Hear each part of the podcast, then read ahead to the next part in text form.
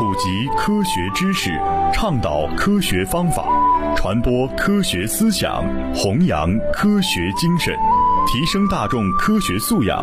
科普之声，带您走进科技新生活。本节目由河南省科协主办，河南省全媒体科普传播中心与河南工业大学承办。食为天，食以安为先。食之本不仅在于美食之色、香、味，更在乎美食之新鲜、安全。就让食安天下带您一起探索食品安全的世界。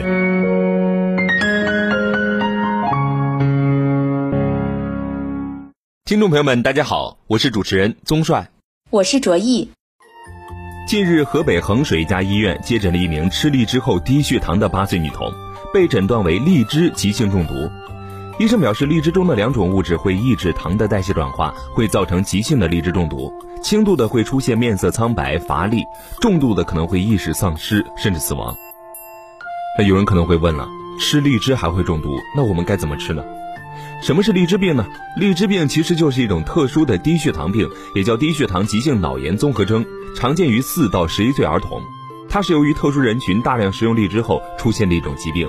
具体表现为典型的低血糖症状，如头晕、心慌、出汗、面色苍白等症状。严重者会突然昏迷、惊厥、血压下降，甚至还可能因抢救不及时导致死亡。吃多了荔枝会中毒甚至死亡。造成荔枝病的原因主要分为三个方面。首先，荔枝含糖量高，进食荔枝后会刺激胰岛素的分泌增加，降低血糖水平。但荔枝中的果糖不能被人体直接利用。其次，荔枝中含有甘氨酸 A 和亚甲基环丙基甘氨酸，会抑制人体内葡萄糖的形成。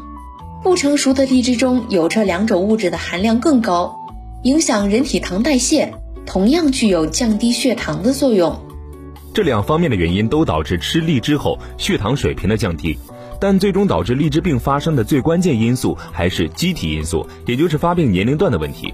成年人血糖调节能力强，血糖水平的波动应对能力强，对于血糖的降低可以通过肝糖原来弥补，但儿童的肝糖原储备不足，导致他们对血糖波动敏感，不能及时补充血液中的葡萄糖，最终导致了荔枝病的发生。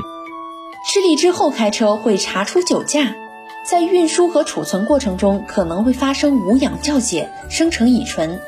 人们在食用时也常能闻到荔枝中带有淡淡的酒味，但荔枝发酵产生的乙醇很微量，食用后很难被酒精检测装置检测到，不足以导致酒驾，所以不必过于担心。此外，空腹时不建议吃荔枝，因为空腹时人体血糖处于较低水平。再加上食用荔枝后的胰岛素因素和荔枝中的甘氨酸 A 和亚甲基环丙基甘氨酸的影响，会进一步的降低血糖，引发低血糖，更容易导致荔枝病。所以空腹时不建议吃荔枝。那荔枝到底该怎么吃呢？荔枝病有特殊的发病年龄，年龄越小，每天的荔枝吃的要越少。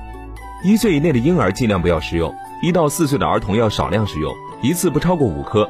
糖耐量正常的成年人一次最多食用不超过半斤，大约十五颗。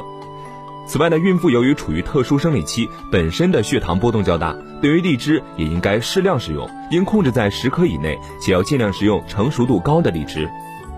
哪些水果吃多了会影响健康？除了荔枝外，李子、柿子和山楂中富含鞣酸，容易与胃酸结合形成沉淀物。